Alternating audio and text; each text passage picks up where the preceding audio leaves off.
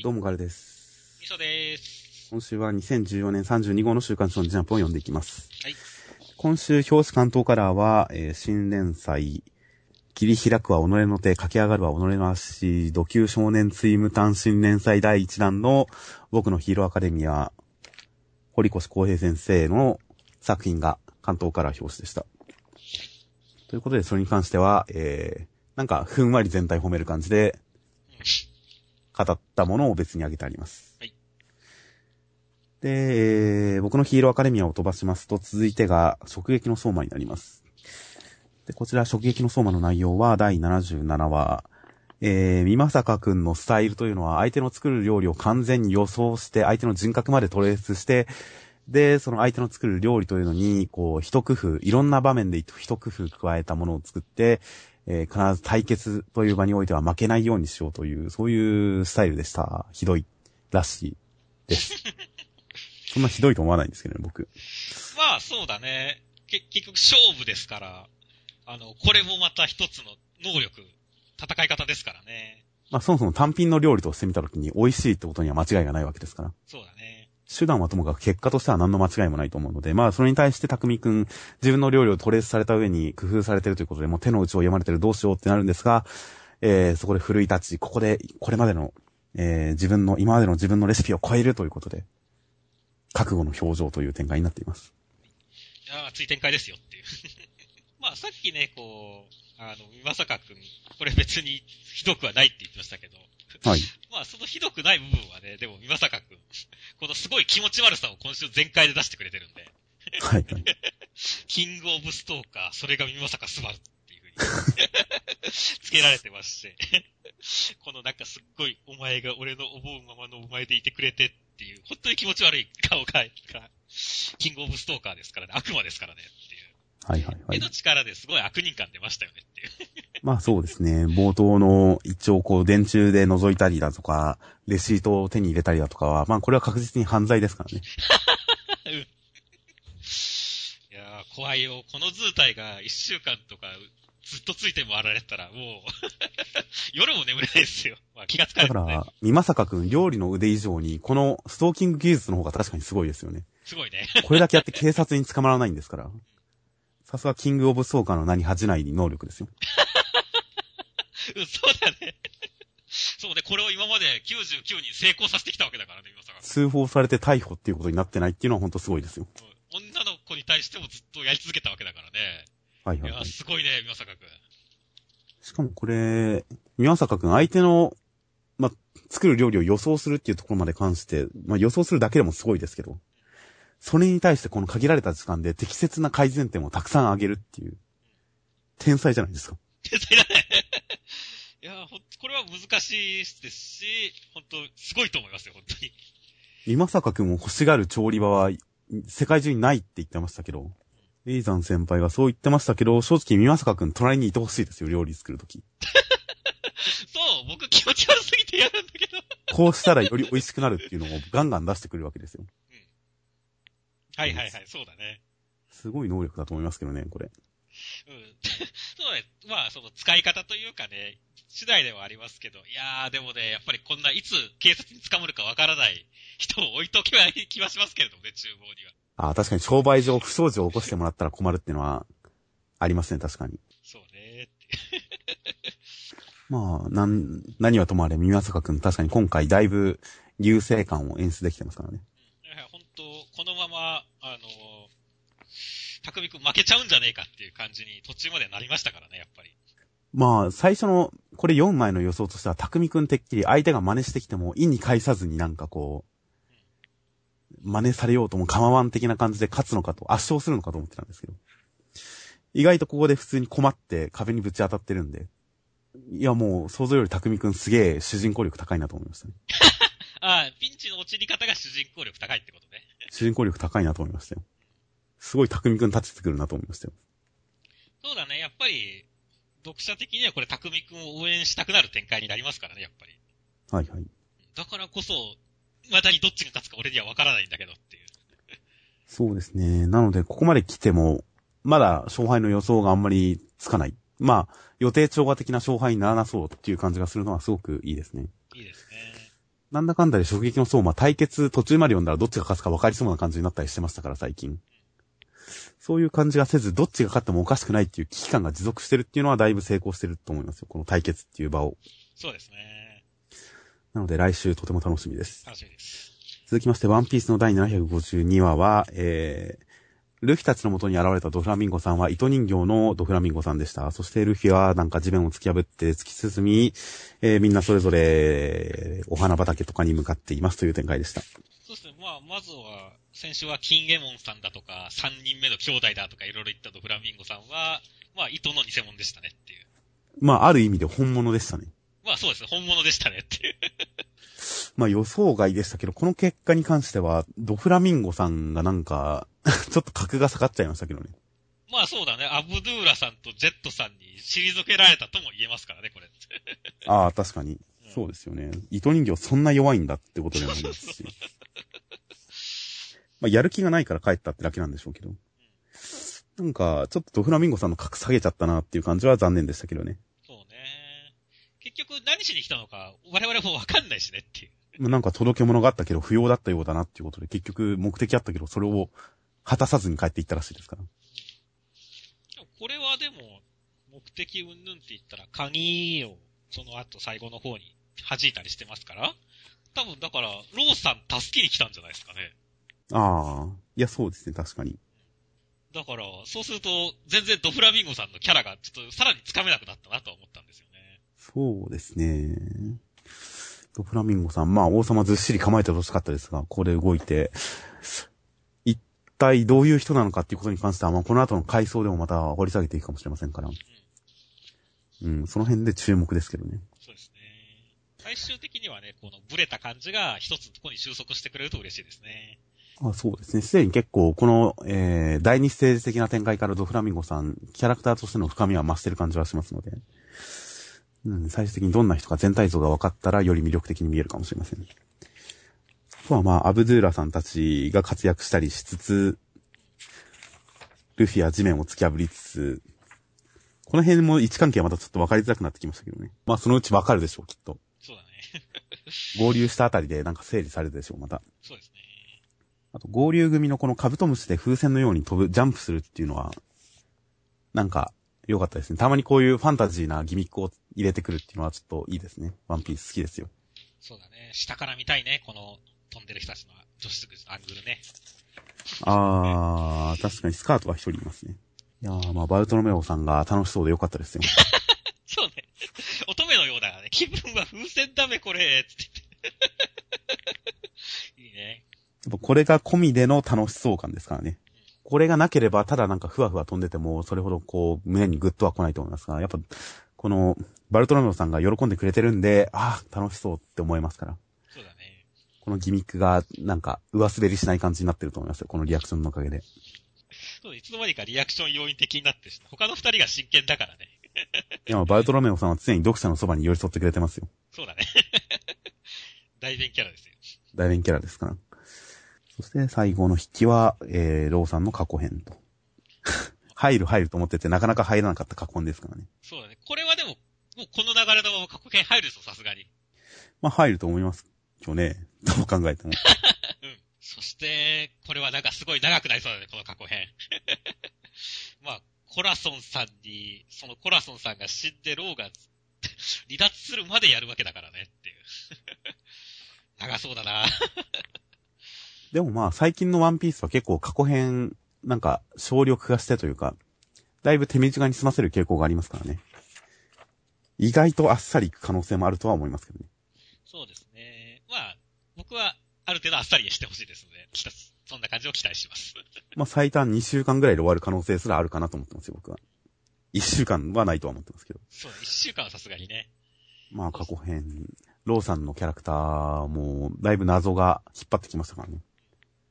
まあ楽しみですよ。そうですね。では続きまして、配給の、えー、テレビアニメ、ブルーレイ &DVD7 月16日発売センターからの配給でした。内容としては第116話で、えー、枠谷南高校とカラスノの試合が始まりました。えー、とても強い。そして、エースの中島健さんは小さな巨人と同じ戦闘スタイルでした。という話でした。ちなみにこの中島健さん、そして中島健さんの妹さんというのは、古舘先生の前作、奇弁学派、四谷先輩の階段という作品、初連載作品の主人公の女の子とそのお兄さんと同じ名前、同じ立場、同じ顔のキャラであるということらしいです。はいはいはいはい。じゃあもしかしたらちょこっと四谷先輩がベンチとかに顔を出すかもしれないということですね。いてもおかしくないですね。まあ世界観が繋がっている、もしくはスター制度ということですね。はいはい。いやー、言われるまでさっぱり知りませんでしたよ。気づきませんでしたよ。じゃあ、うん、全然気がつかなかったですね。高島なんて名前だったんだっていう。そうです。俺ヒロインの名前すら忘れてたからね。中島誠ちゃん。うん。ということで、やはり、えー連載2作目がこれだけ続くと、こういう遊びもできるという。まあ、いいことですね。なんでしょう。長期連載作家の特特権ですね。こういう遊びができるというのは。そして、まあ、どうです。本編試合の方ですね。はいはいはい。試合の方は、えー、やちちゃんの胸が小さいということで、動揺、動揺するという試合展開ですね、今。そうですね。いやいやいや、上の大きさは戦力の決定的な差ではないですよ、やつちゃんっていう感じですね。まあ、個人的にこれまでの描かれ方から見て、やちちゃん十分別にありますけどね、胸。そうですね。ないわけではないと思いますけどもね。まあ、田中姉がでかいっていうことなんでしょうけどもね。まあそうですね。その動揺しなくて大丈夫ですけどね。なんか、フォローしなきゃって思うほど小さくないですよ、別に、やつちゃんは。普通です、普通。普通だね。やっちゃんもこういうね、胸強調するような服着ていれば、そのうち大きくなりますって。まあそうです。このあたりからちょっと女としての目覚めをしていく分には構わないとは思いますが。そうですね。まあ、まあこれから、そうですね、これからきっと成長していくんでしょうね、ゲヘヘみたいな。そういう目で見守っていきますがい。まあ大丈夫です、やすちゃんは。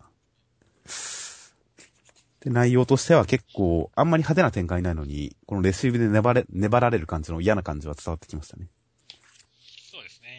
細かいところで相手の強い嫌な感じ、雰囲気っていうのが伝わってくる形にはなっていたと思いました。そんな中で結構大地さんの、この、ひなたと、あの、田中先輩を上げるっていうシーン。ありますね。最近のこの大地さん上げは何なんだって思うんですけど。この大会始まってからもう、部長がすごい上がってる上げられてるじゃないですか。洗ってますね。特に前回、前回はそう、の試合はそうでしたし。それがやたら重ねられてるんで、これはなんか近々、大地さんが壁にぶつかるか何かあるんじゃないかと心配になってくるんですけどね。ああ、なるほどね。これはなんかもう、作者が大地さんのキャラを完全に掴んだんだなという感じではありましたけど。よし、大地さんこう使ってこうみたいな。ああ。いやもうこれだけ重ねてくるからには、これを伏線として今後試練が訪れるんじゃないかと思ったりもするんですけどね。はいはいはい。結構成長もしっかり描く作品ですからね。多分そういう伏線は多分張ってるかもしれませんね。意外と部長は今のところ、あんまりこう、なんでしょう、一番安定感がありますから。正直他の選手に比べたら全く、こう、なんでしょう、本人の悩んで葛藤してどうたらこうたらみたいなドラマが隠されがちじゃないですか。そうですね。その辺が大会のここぞという場面で描かれたら、それは意外とグッとくるかもなっていう期待があるので、ちょっと部長の今後の身体には注目してますよ。まあ最終的にはね、この中島くんが小さな巨人に似てるっていう展開ですね。はいはい。これ僕、まあ意外というか、あ、ここでやってきたかっていう感じではあったんですよね。はいはい。正直、この試合、この枠谷南って、全然、こう、接点もなかったし、どういう試合になるんだろうって、わかんなかったじゃないですか。まあそうですね。で、ここで、ね、ちゃんと、こう、まあ、試合のポイントというかね、よくよく考えてるのもベスト4決勝ってある中で小さな巨人的な話を出してくるには確かにここしかなかったんでね。がいいタイミングで、しかもいい、この読者の興味を引く要素がきっとできたなっていうところで、すごい良かったですね。まあそうですね。チームの個性づけっていう意味において、おいて言えば確かに試合始まる前の段階では、レシーブがうまいっていうだけで、あんまりこう、これといった個性づけではなかったですからね、まだ。うん、確かにこれでこのチーム、この試合の主軸が見えた感じはあります。そうですね。そのためのお姉さんでもあるでしょうしね。ああ、言われてみればそうですね。お姉さんはその要因で来てますね、確かに。ということで確かに小さな巨人展開、たまに顔を出す設定ですが、ここでまた何かかかってくるらしいので、作品通しての、えー、なんでしょうね。作品通してのモチーフではありますからね。うん、どう転がすかっていうのは楽しみです。じゃあ続きまして、暗殺教室の第98話、生徒たちは、えー、新しくプレゼントしてもらったこの戦闘服、体操着の性能を使った暗殺をして、えー、コロ先生に何か、えー、教えの答えを暗殺で返すというようなことをしました。そして、えー、ビッチ先生の誕生日を遅れて祝おう的な、カラスの先生に祝わせよう的な何か作戦を企む一方、死神さんが暗殺者を殺して回ってます。次のターゲットは、ビッチ先生っぽいですという展開でした。まあ前半の体操服説明パートは、何につけてもスペック説明は結構燃えますね。そうだね。やっぱ新しいおもちゃじゃないですけども、新しい装備のかん試し切りみたいな感じですからね。はいはいはい。ちょっとこのスプレーで色変えるっていうのに関してはちょっとめんどくさそうな感じがありましたけどね。なんか、あのーメタルギアソリッドみたいな感じで、スイッチ一つでその場でじっとしてれば自然に明細色になってくれるとかでもよかったのかもなと思ったりもしてますが。それだとさすがに服の性能を超えてるけどね。いや、メタルギアソリッドには普通に出てきますから、そういうスインキングスーツが。とか思ったり、もっと結構とんでも感のあるギミックがあっても、それはそれでよかったかなとは思いましたが、まあ結構地味めに、地味めにというか、現実感のある性能で抑えた感じではありましたね。そうですね。あーでもフードを被って矢を入れれば頭と首まで完全防備とか好きですよ、僕。このリアルな感じがすごい好きですよ。まあそうですね。やっぱリアリティやって面白いと思います。で、生徒たちは暗殺で返す。答えを返すと。この辺、まあ暗殺じゃなければすごくいい話ですから。成長した生徒たちが自分の実力を先生に示すことで、ほら先生、僕たちこんなに成長したよっていう、すごい青春の輝くしい1ページですが、それをやっぱり暗殺に置き換えてるっていう面白さ。暗殺教室っていう漫画の基本をここで再びやり直してる感じがしていいですね。そうだね。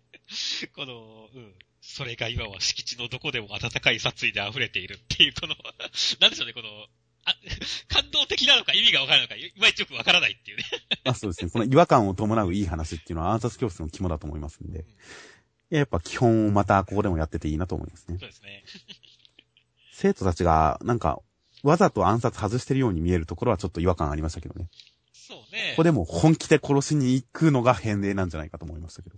そう、狙うはロケットおっぱいじゃないからねって。そうなんですよね。そこはちょっと違和感を覚えましたが、まあ、いい話だなと思いましたね。そうですね。いい話なのかな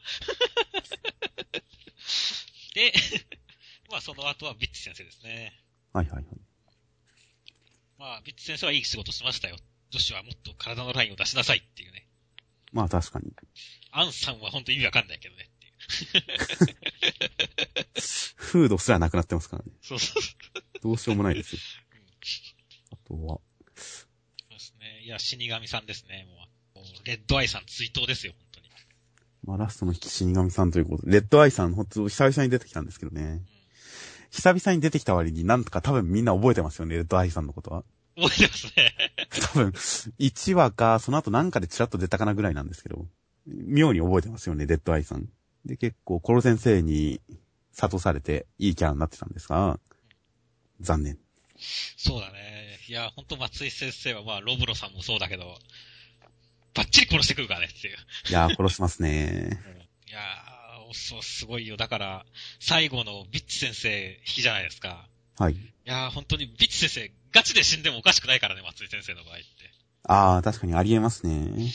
あの、ネウロの時は、ね、あの、使用キャラ死んでますからねって、ちゃんと。まあそうですね。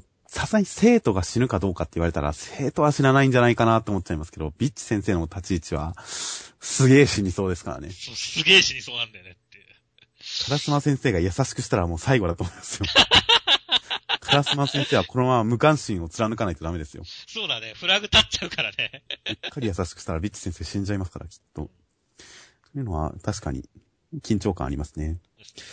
でも以前死神さんの名前が出てきた時にチラッと見えた人影なんかは、E 組の教室を監視してる人影でしたけど、なんか今週のやってることを見ると、あれとはまた違うのかな？あれ、あれなんだったんだろう？みたいな感じで、あれ、死神さんってなんかどういう、何っていう、これまでに出てきたイメージともちょっと重ならない部分があって、うん。謎は謎を読んでて気になるんですよね、死神さん。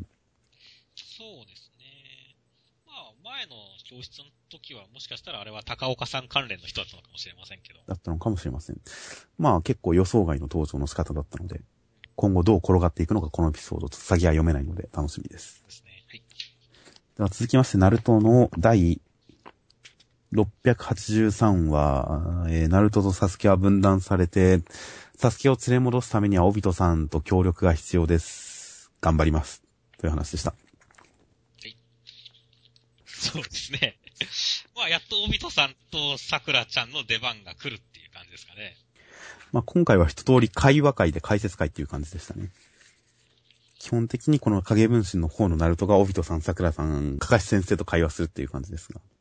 最初にこの、結構突っ込み入れたくなったのが、桜ちゃん。桜ちゃんなんか足手まといで役に立てるかどうかはわからないけど、えー、そこにいたいって言って、行きたいって言って、死ぬ覚悟はできてるって言うんですけど、いくら本人死ぬ覚悟があっても、ナルトが助けないわけではないじゃないですか。そうだね。これ足手まともうちょっと反省してから行った方がいいと思うんですよね。そうね、今まで何度も何度もね、足引っ張ってますからね。先行して、出るなって言われたりしてますからね。これでもなお行こうとしてる桜ちゃん、しかも柵なしっていうことに対して、桜ちゃん。ってちょっと突っ込みたくなったんですけどね。そうですね。まあ、かかし先生も突っ込んでくれないですからね。全然。そうなんですよね。いくら死ぬ覚悟あっても、足手まといにはなると思うんだよなって思うんですけどね。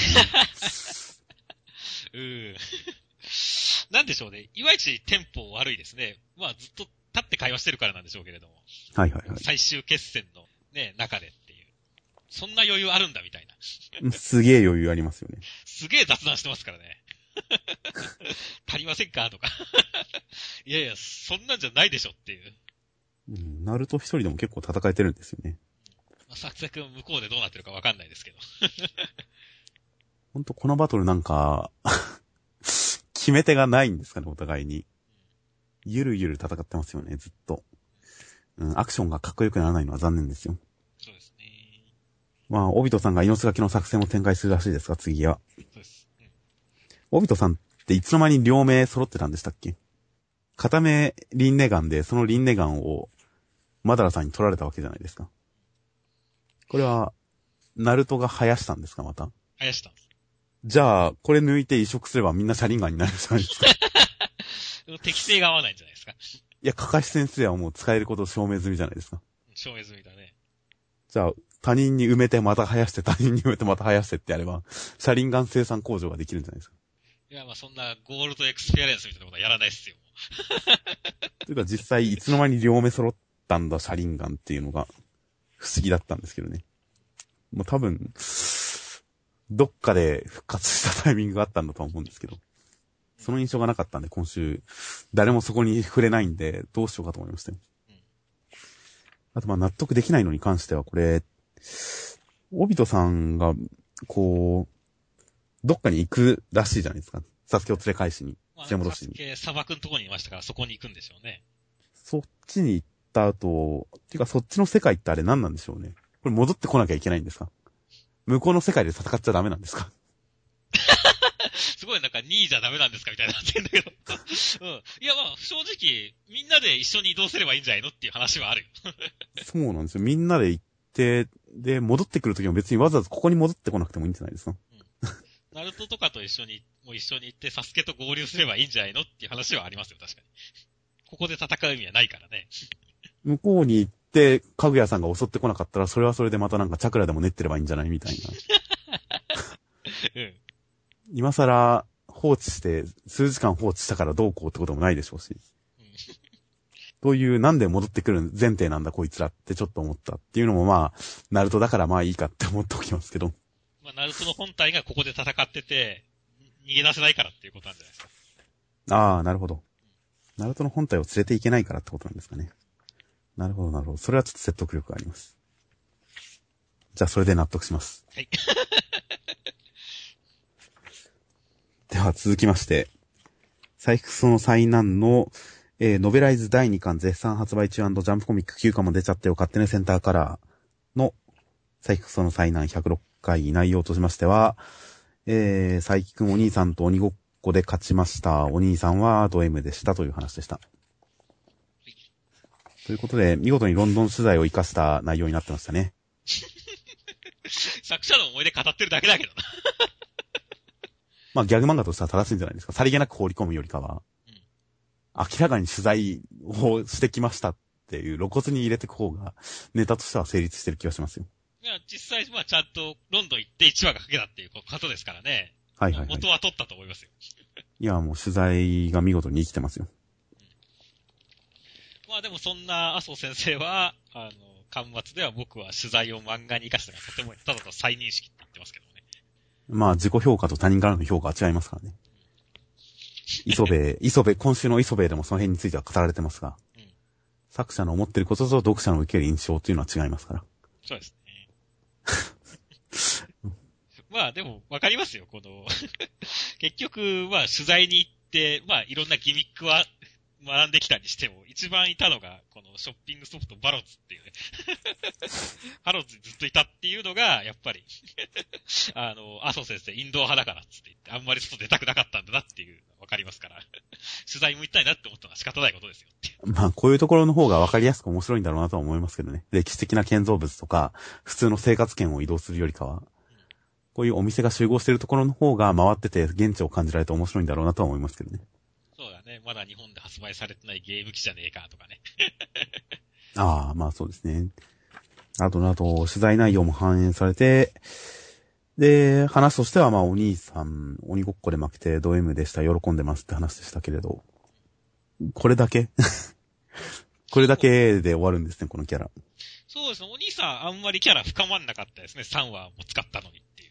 これだけ引っ張ってオチがド M でしたっていうか、だったら別に最初に登場した段階で、ド M でーすって出てきて、そのまま3話登場した方が面白かった気もしますけどね。そうね。これ、そのド M 要素を引っ張った方がってことね。ド M キャラを3話かけてアピールした方が、最後のオツとして、うん、どんでん返し風に出すよりかは、ネタとして生きた気もするんですけどね。そうね。まあもうちょっと で、なんか、さらなる発展もできたかもしれませんからね。うん。ということで、お兄さん、ちょっとこの登場エピソードに関しては、うーんっていう感じだったので、まあ、ここまでかけて出したなら、今後何とかして活かしてほしい気もしますけどね。そうですね。なんか来週あたりで近々フォローエピソードがあったらいいかなとは思いますよ。ちなみに、GPS ってシステム的に考えて、仕組み的に考えて、高さも測れるんじゃねって思ったんですけど、ネットで検索をしたら、高さはえー、横の位置に比べて、横の位置に比べて約5倍くらいの誤差が発生するっていうことなんですが、軍用 GPS だったら50センチ以下の精度で確認できると思うので、いや、高さは2メートルぐらいの幅で判別できると思うんですよね。そうですね。まあでも2メートルだと、確かに、まあ、高さが3、4メーターくらいだから、一つの回。まあ、誤差であってもおかしくはないと思いますけどね。というかまあ、まあ、GPS 発信機では位置は特定できても高低差はわからないだろうって断言してますから。まあ、漫画特有の間違った知識の一種なのかなとは思うんですけどね。実際は測ろうと思えばわかりますよ。まあそうだね。まあもしかしたら、一応佐伯くんのは、前、ね、何年も前に作ったやつだから、GPS の機能も古いのかもしれませんけどねっていう。ああ。まあ、横しか割り出さないシステムにしたっていうことなんだろうとは思いますけど、でも、GPS の仕組み的には高さも本当はわかるよなっていうことだけは一応言っとかないとなという感じですね。では続きまして、黒子のバスケの第268話、えー、サブタイトル、どうすりゃいいんだということで、落山は5人全員ゾーン的な何かになっていました。鏡くんはスタミナが切れました。どうすりゃいいんだという話でした。うん、そうですね。落山全員ゾーンは、別にゾーンではなかったんですね。まあ一応ゾーン、完璧なゾーンではないと。ゾーンが100%を引き出すなら90%ぐらいということで、とはいえまあ、全員、鏡くんに迫るかもしくは競り勝つぐらいの能力と。ことでみんな強くはなってるんですが、プレイ自体は地味ですよね、相変わらず。まあ、5勝は地味だからね、基本的に。5章はゾーンに入ろうが地味ですよね。レベル5も、そんなにね、地味ですしね。レベル5も地味ですし、ネベアさんもなんか勝ってはいるんですが、まあ、普通のプレイに見えてしまうという。さすが5章ですよね。さすが5章ですね。強くとも地味という。あとは面白かったのは前泉さんですけどね。ゾーンに入った前泉さん。パスを受け取った瞬間に脳内会話、ゾーンに入ってるから脳内会話も早いわけですよ。パスを受け取った瞬間に、はぁ、いいのかよ、明石あそこで危なくねえか取られても死んねえぞ。まあいいけどよ。今のお前がそういうなら大丈夫なんだろう。なら俺は思い切り行くだけだ。前泉さんの中二病がゾーンによって全開になってる気がするんですよね。そうだね。今のお前がそう言うんなら大丈夫なんだろうとか、すごい中二感ありますね。いやー、前泉君開眼してますよ。いいですね。この、なんか 落ち込んでない前泉君は久々でいいですよ、やっぱり。卑屈でも持ち込んでもいない前泉君っていうのは久々に見たんで、ちょっと心が癒されましたね。まあそうですね。いや、全開ですよって、本当に。意外とゾーンに入ったことで一番落差がでかいのはやっぱ前泉君な気がしますからね。そうだね。せ 乗ってるからね、本当に、性格的に。そういうことでなかなか、ここに、ここいいなと。5勝じゃない前泉君はやっぱいいなと思いつつ。まあなんだかんだで、最後の鏡くんのぜ、鏡の体力が尽きた、鏡のスタミナが尽きたゴマの震えっぷりとかも含めて、精輪の絶望感は出てますので、実際どうすりゃいいんだって感じですから。いや、本当どうすりゃいいんだですね。実際今、勝ち姿が想像つかないので、こっからどう説説得力のある勝ち方をするのかが想像できないので、すごい逆に楽しみなんですけどね。そうですね、楽しみですね。こう、最後、多分、引きは小木原くんですけど、荻原くん。もう僕このキャラすっかり忘れてたんですけど、存在を。あ、本当ですか？僕は全然、うん覚えてたというか、出てくるとはちょっと思ってなかったですが、まあ見た瞬間に、あ、ここで来たかっていう、忘れてたほどではないですよ。僕、本当ん？誰だっけこれっていう感じで一瞬なりましたからね。あ、本当ですか？あ、しまった、忘れてたつって。僕は普通に思い出しましたよ、荻原くん。ああ、だから、ここででも絡んでくるのか、つって言って。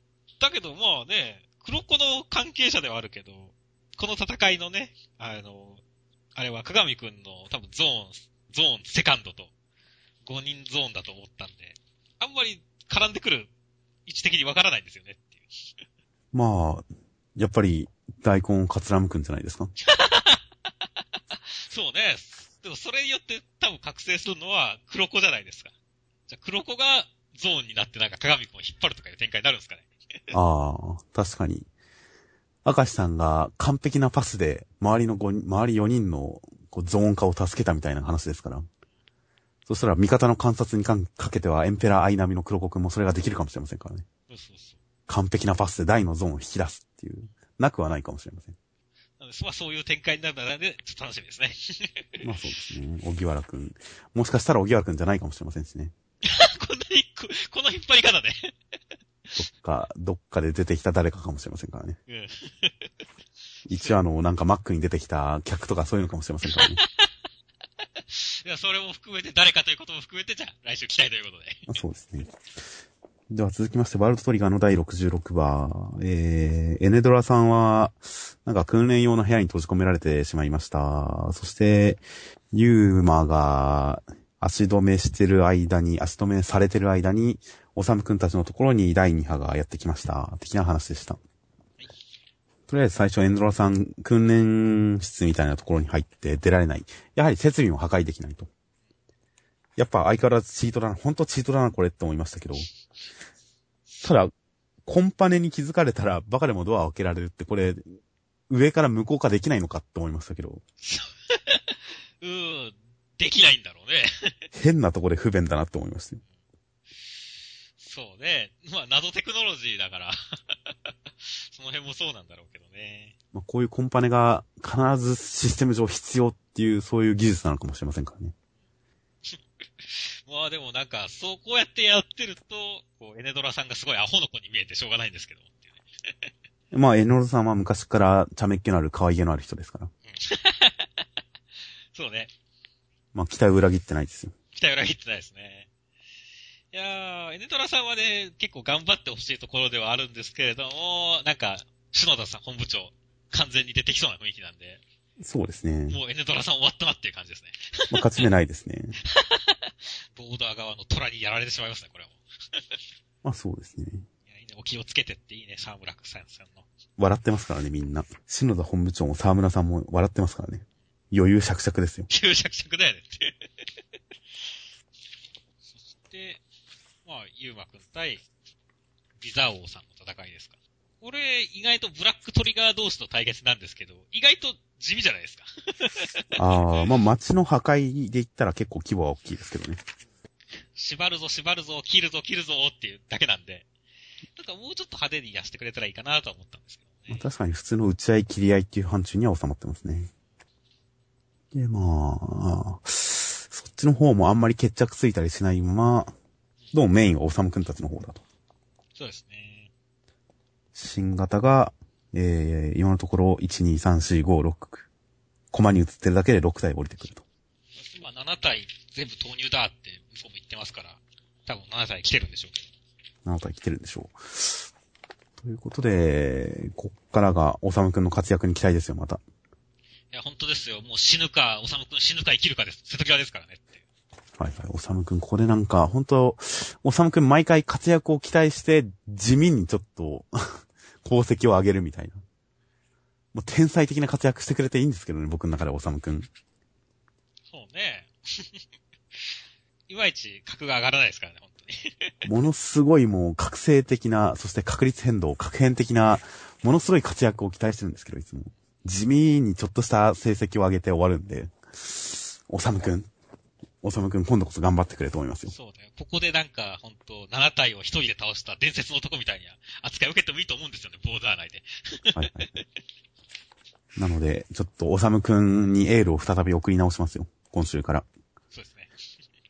では続きまして、磯部磯部物語浮世は辛いよの無類の一人好き中間良先生による第69話。俳句ってよくわからないという話でした。そうですね。まあ、し正直俳句、もう今となっては、静けさや岩に染み入るセミの声って聞いて、いいなって思っちゃいますけど、言われてみれば子供の頃はわかんなかった気がしますよ。そうだね。童心を思い出させられましたね、これは。まあ、あと、なんだろうね。傑作できちゃったっていう前振りでこれ聞かされても多分絶対、うんって思うよね。そんな前振りするなよって思ったけどね。ああ、まあ、ハードル上げてますけど、でもまあ、いやいやいやいや。僕だ、僕だったら普通に、ああ、確かに傑作って思うかもしれませんよ。まあ、磯部は結構この無邪気な感じの、純真な感じの心の動きを描いてくれていいですね。そうですね。懐かしいあの日の風景を見せてくれますよ、磯部は。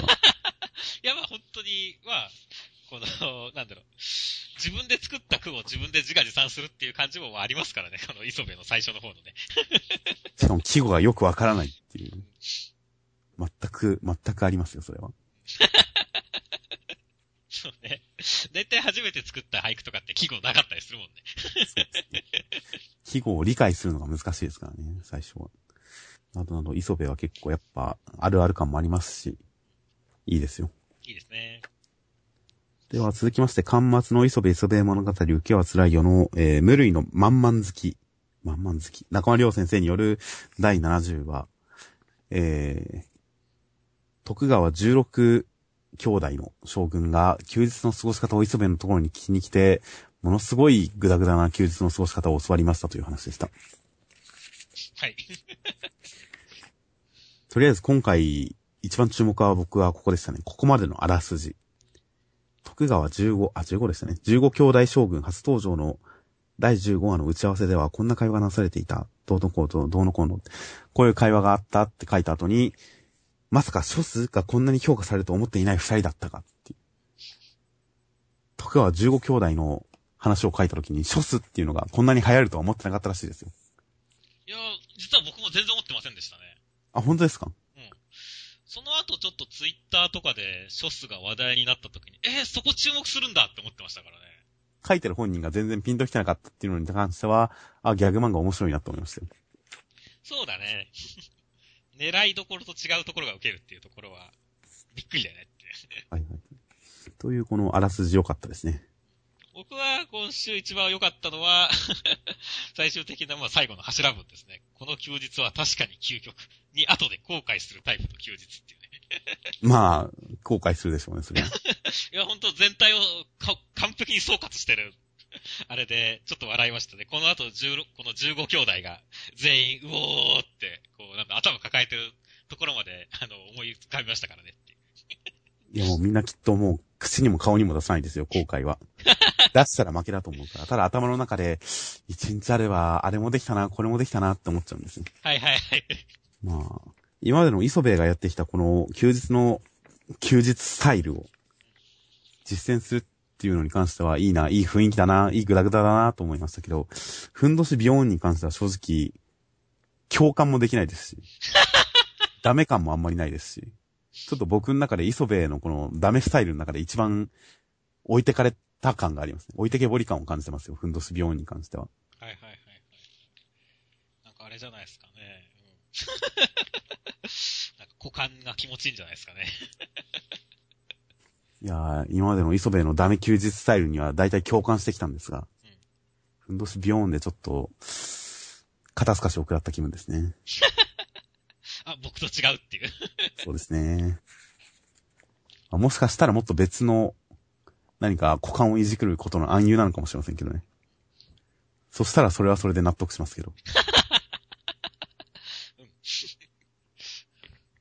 まあ、そうかもしれないね。まあ、ふんどしビヨンはちょっと磯部スタイルの中では、やや、ややいまいちでしたね、僕の中では。